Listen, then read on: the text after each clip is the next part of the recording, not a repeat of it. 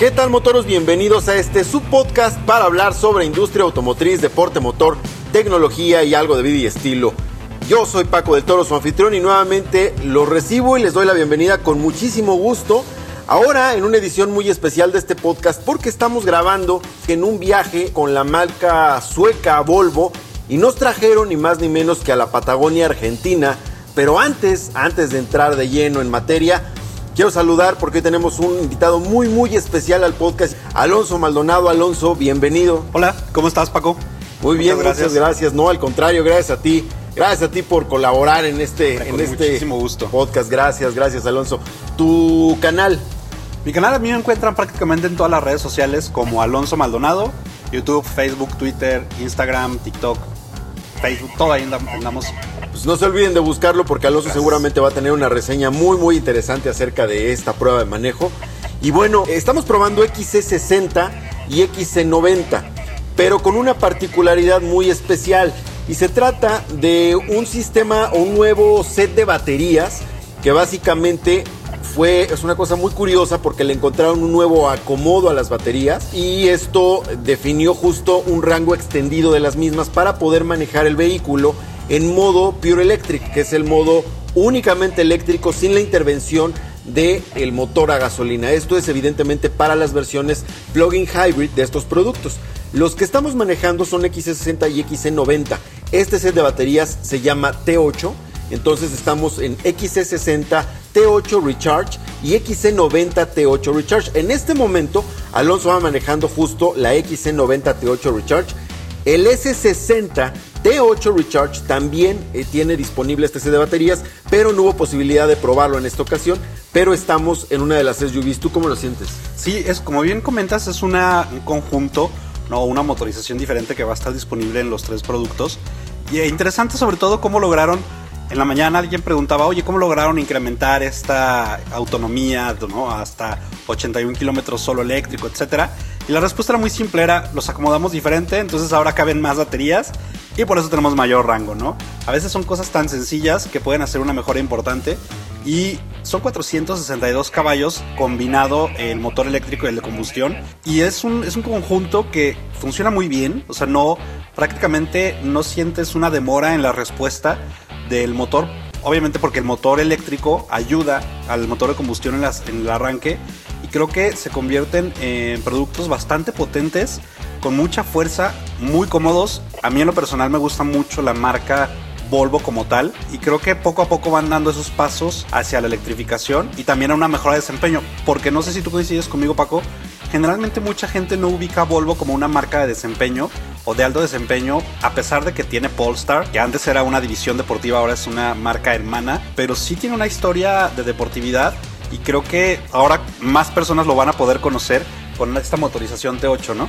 Sí, y justo por ahí alguien le tiró la pregunta a Raimundo Cavazos, que estaba ahí en, la, en la presentación esta mañana, y efectivamente justo Raimundo estaba diciendo que no se descarta que eventualmente podría llegar Polestar a México. Sí.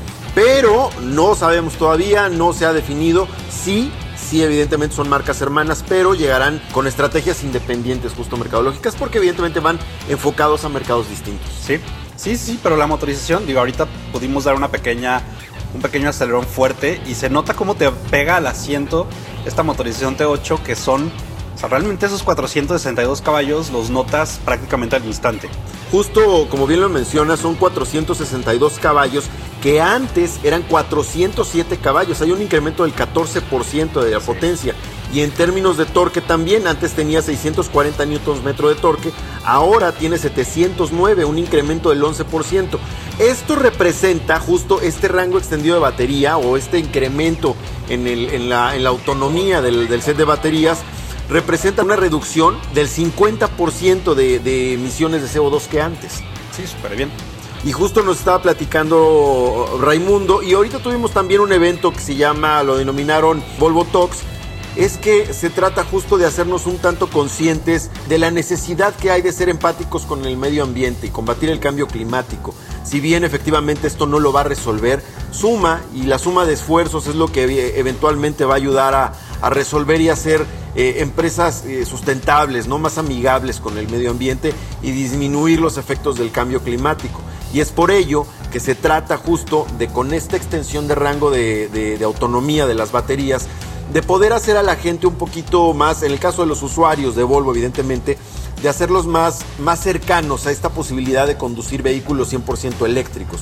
Porque si tú manejas en el modo eléctrico puro para evitar justo que tengas que intervenir, que tenga que intervenir el motor de combustión, te va a llevar a una conducción de 100% eléctrico para que puedas recargarlo en algún momento, además de que tiene regeneración propia el vehículo pero la idea justo en, la, en, el, manejo de esta regeneración de energía para la recarga de baterías con los mismos rodamientos, los frenos, etcétera, va a ayudar a que puedas recorrer mayor distancia sin necesidad de la intervención del motor de combustión. Esto para que te acostumbres a hacerlo y en algún momento cuando la transición al 100% eléctrico se dé, porque ese es uno de los objetivos, ya la gente, la gente pueda estar más familiarizada con esta dinámica de manejo. Sí, que de hecho es algo que va a suceder, o sea, no es, no es un tema de vamos a ver si funciona, no, o sea, ya es el camino y ya lo están cumpliendo, incrementando la, capacidad de las baterías, potencia, etcétera. La gama gasolina, que básicamente está solo en XC40, de hecho casi casi, pues nomás llega porque es tal vez la más accesible, pero el enfoque de la marca es totalmente a los plug-in hybrid y a los eléctricos que ya acaban de presentar hace poco el 100% eléctrico que es el C40 Está XC40 también 100% eléctrico, pero C40 es un modelo que exclusivamente se vende a electricidad, ¿no? O sea, no, no hay opciones ni plug-in hybrid ni a gasolina. Y finalmente, también hay un tema, ¿no? El, qué tan ecológico puede ser una marca de autos, ¿no? Porque finalmente es una industria que sí genera eh, emisiones, ¿no? Desde la desde los proveedores y es algo que Volvo comentaba en estos Volvo Talks que, que comentas, o Rayo, ¿no? Comentaba que una de las estrategias es para 2000, no recuerdo si 2030, que también los proveedores o que fuera una, una marca neutral en emisiones, que esto involucra a los proveedores, que sus proveedores también van a tener que ser neutrales en emisiones para poder ser la marca más, una de las marcas más amigables con el medio ambiente. Evidentemente hay muchos, muchas preguntas todavía que no están 100% resueltas tal vez, como el tema del reciclaje de las baterías, que ellos por ejemplo, nos decían que sus baterías tienen un proveedor que es el que se encarga de hacer este reciclaje. Hay marcas que tienen otro tipo de, usos para las baterías cuando ya se acaba su vida útil en el vehículo. Porque, ojo, eso me parece muy importante, Paco. Mucha gente cree que si la batería ya no sirve para el coche, la batería se desecha. Y no, eso es falso. Y no necesariamente. Hay, hay muchos otros usos que se les pueden dar a esas baterías yo estoy seguro que, bueno, no estoy seguro, pero estoy casi seguro que el proveedor que tienen los amigos de Volvo, aunque no lo hacen directamente ellos, este proveedor las debe de, reciclar y convertir en otro tipo de, baterías para otro tipo de usos y extender su vida útil muchísimo tiempo más. De hecho, por ejemplo, alguna vez leí un estudio que el tipo de baterías que se usan para los coches, su tiempo útil de vida no nada más es el vehículo. Si en el coche te duran 15 años, la batería como tal en el coche duró 15 años, pero su vida útil va hasta los 30 tal vez o 35 años en otro tipo de usos y ya hasta después de ese gran ciclo tendrá que reciclarse y tendrá que desintegrarse y pues ya ver cómo se, cómo se trata ese tipo de, de componentes, pero mucha gente se queda con eso, ¿no? Ya no sirve para el coche, entonces ya se va directo a contaminar o lo que sea. No, se les da otros usos, se recicla, se reutiliza y todavía le quedan muchos años más de, vida útil. Sí, es correcto, a diferencia de los combustibles fósiles que básicamente se queman y se van al medio ambiente, el caso de las baterías, como bien lo comentas Alonso, no, no es así, efectivamente tienes razón, tienen un, un tiempo de vida útil muchísimo más largo, ya no son propiamente útiles para las funciones específicas del auto porque en términos de practicidad ya no van a tener la misma capacidad de carga, de retener carga para poder surtir de energía eléctrica los motores y poder tener esos rangos de autonomía estimados en cada uno de los vehículos ya no se vuelve útil en ese sentido, pero esas baterías, como bien lo mencionas, se pueden ir para iluminar literalmente edificios, para iluminar estadios en algunos casos con otras marcas, pero depende literalmente de el proveedor y el uso secundario que le dé, pero tienen una segunda vida esas baterías. Entonces, efectivamente, funciona de una u otra manera como una forma de combatir la emisión de contaminantes. Ciertamente, esta tecnología de baterías de litio que hoy, que es la que impera en la industria automotriz, tiene un efecto, un efecto de contaminación para poder obtener el litio. Efectivamente eso ocurre, pero vaya, es inevitable, vaya, siempre hay un precio que pagar, siempre hay un daño al medio ambiente, pero en la medida que se trate de disminuir, nuevas tecnologías irán eh, contribuyendo para que el impacto al medio ambiente sea cada vez menor y evidentemente esto representa de una u otra manera una reducción en el efecto invernadero, en la emisión de gases contaminantes. Pero esto es un camino enfocado a ese objetivo y como bien lo decías hace rato también, eh, efectivamente Rayo nos estaba platicando que Rayo Raimundo Cavazos, el CEO de, Volvo Car México, nos estaba platicando que para el 2025 tiene un objetivo de cierto porcentaje del total de ventas que lo debería generar únicamente la venta de vehículos 100% eléctricos. Para 2030, o sea, estamos a menos de 8 años de que eso ocurra, Volvo únicamente va a vender autos eléctricos en México. Y entiendo que es en el mundo. Sí. En el mundo entero únicamente va a vender autos 100% eléctricos a partir de 2030. Y para 2040 tendría que ser una empresa eh, absolutamente cero emisiones. Entonces, pues sí tienen un reto muy grande. Muchas armadoras se han puesto ese nivel de metas, ese nivel de objetivos. Pero bueno, en algún momento tendrán que cumplirlos y tienen, vaya, de acuerdo a las fechas trazadas. Y bueno, cuando los alcancen, pues ya también les estaremos compartiendo si fueron metas que pudieron, que pudieron lograr todas, pero a todas las marcas se les ve dando pasos agigantados con miras a, conseguir ese objetivo. Amigo, tal vez ya no alcancemos a platicarles cuando eso suceda. En 2040 tal vez tú y yo ya estemos retirados, pero desde donde estemos igual les platicaremos. Pero seguramente lo que ocurre en el 2030 todavía les podamos decir algo. Eso, eso, sí alcanzamos. Si logramos, si logramos llegar al objetivo o no. ¿no? Nosotros de chismosos de la industria, pero sí, tal vez para 2040 ya no nos toque, pero seguramente habrá alguien que les cuente, pero acuérdense de esa fecha. Hablando del rango que, extienden este, este set de baterías T8, denominado T8, por parte de Volvo, para el S60 incrementa de 49 kilómetros a 90 kilómetros, es decir, un aumento del 84%. En XC60 incrementó del 45%, de 45 kilómetros a 81 kilómetros. Eso representa el 80% de incremento. Y en XC90, que es el SUV que vamos conduciendo en este momento, de 44 kilómetros crece a 77 kilómetros. Eso es un incremento del 75%. Entonces, bueno, son rangos de autonomía que crecen de una manera importante.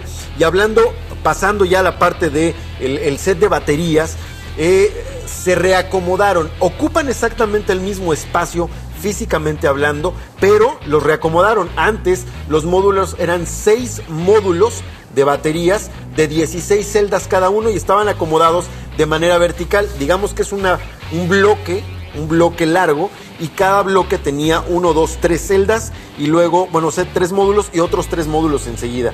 Y cada uno de los módulos representaba 16 celdas. En total, 96 celdas eran las que daban una capacidad nominal de 11.6 kWh. Ahora esto se modificó y ahora solamente son tres módulos, pero son tres módulos que van acostados a lo largo del mismo paquete de baterías y cada módulo tiene 34 eh, celdas. Esto quiere decir que de 96 celdas anteriores se creció a 102 celdas y de 11.6 kWh de capacidad nominal creció esto a 18.8. De ahí la posibilidad de este incremento en el rango de, de, autonomía de cada uno de los vehículos para su conducción en modo 100% eléctrico. Y en fin, bueno, pues eso es básicamente eh, una buena parte de lo que vinimos a hacer aquí y a disfrutar de un paisaje bellísimo. Platicamos hace rato, te estaba contando, tú tienes bastante más años que yo cubriendo industria automotriz. Y te preguntaba, de los países que te ha tocado visitar y los lugares donde has estado, ¿dónde ha sido el lugar más bello donde ha tocado manejar? Porque luego nos traen a, sitios verdaderamente espectaculares, pero ¿dónde te ha tocado eh, eh, conducir en, los paisajes más bonitos? Paco, fíjate que bien comentas, he tenido la fortuna de conocer diferentes países gracias a que, a que me dedico a esta industria de los autos y yo creo que este viaje, estas carreteras han sido las más bonitas en las que me ha tocado eh, conducir. Realmente, el tema de la Patagonia, de esta parte de Villa Langostura, cerca de Bariloche y todo esto, son carreteras que si tal vez tú conoces eh, o alguien de ustedes conoce la región nórdica o algo así, pueden decir, ah, es muy similar. Yo no la conozco, entonces para mí, hasta este momento, esta es la carretera o estos son los paisajes más hermosos que me ha tocado ver, que hacia donde voltees es una pintura, ¿no? Es un, es un paisaje de, digno de, una muy buena pintura. de hacia donde tomes la foto, algo va a salir precioso, o sea, está, están bastante bonito. ¿Y a ti? ¿Tú, ¿Tú qué me comentas en ese sentido? Yo creo que también coincido contigo, esto tiene unos paisajes fenomenales que no hay manera de...